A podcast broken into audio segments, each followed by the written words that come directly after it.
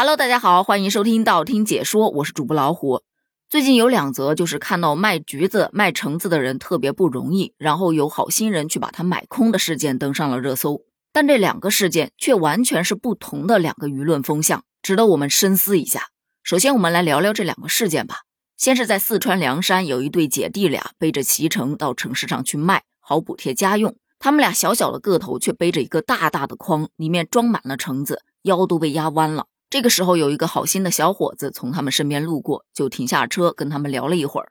原来，孩子们的母亲今年二月份已经去世了，父亲呢也因为脑溢血，前不久也去世了。现在两个人是跟着姑姑在一起生活。弟弟说自己最大的愿望就是帮姑姑把父亲看病欠下的钱还清。当小伙子一问说现在不是有人上山来收吗？姐弟俩则表示上山收的价钱太低了，他们背下去卖可以多卖一点。确实，这个事件让人非常非常的感动。这一对有担当的姐弟，不仅自食其力，而且说话做事非常的有礼貌、有分寸，又朴实又善良。他们的眼神深深的打动了每一个人。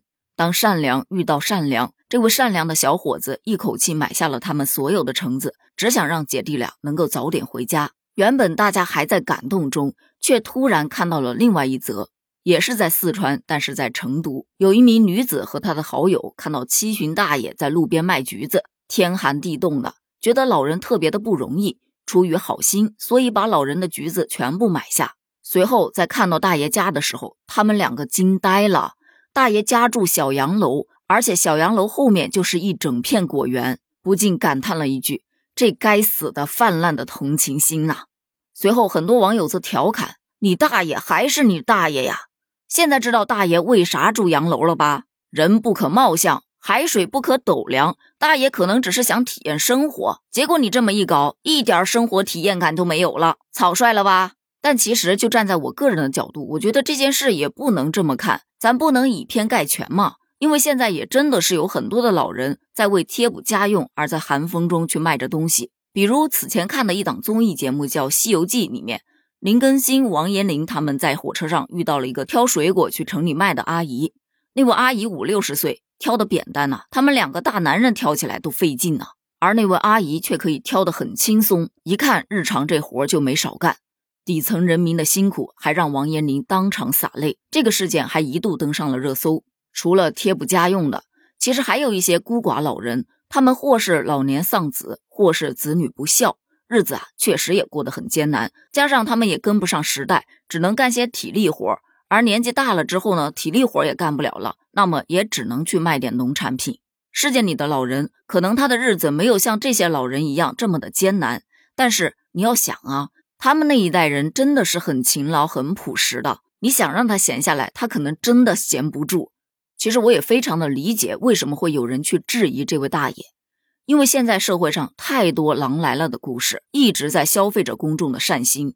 比方说，就在前几天，有一段视频在网上疯传，有一位老大爷因为白菜滞销，满满一车五百斤白菜，仅卖了三十块钱。那位大爷啊，被老婆指责之后崩溃大哭，在菜地里又是摔又是砸。网友则纷纷转发视频，表示菜农不易呀，这些收购的人有没有点良心呐？结果到最后发现。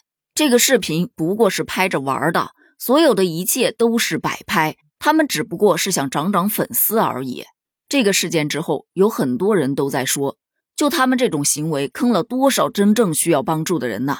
就是因为有这样的人存在，把人与人之间的信任慢慢的给磨灭了，可不是吗？这不就是典型的狼来了的故事吗？还有，我身边有很多朋友都买过这种扶贫的农产品。要么就是特别的小，要么就是特别的烂，买回来基本没法吃。你打电话问客服，客服反而给你来一句：“你就当献爱心了吧。”渐渐的也就不怎么爱去买这些农产品了。菜市场买点新鲜的，它不香吗？虽说善良是一种美德，但是现在真的有很多人在用这种欺骗的方式，让善良的人变成一个愚蠢的人。那么以后谁还愿意善良呢？只能说但行好事。莫问前程，希望这些善良的人能够帮到真正需要帮助的人，这个社会不要寒了他们的心呐。好了，今天的话题就聊到这儿了。关于这个事件，你有什么想要说的吗？在什么样的情况下你会愿意伸出援手呢？欢迎在评论区留言哦，咱们评论区见。拜拜。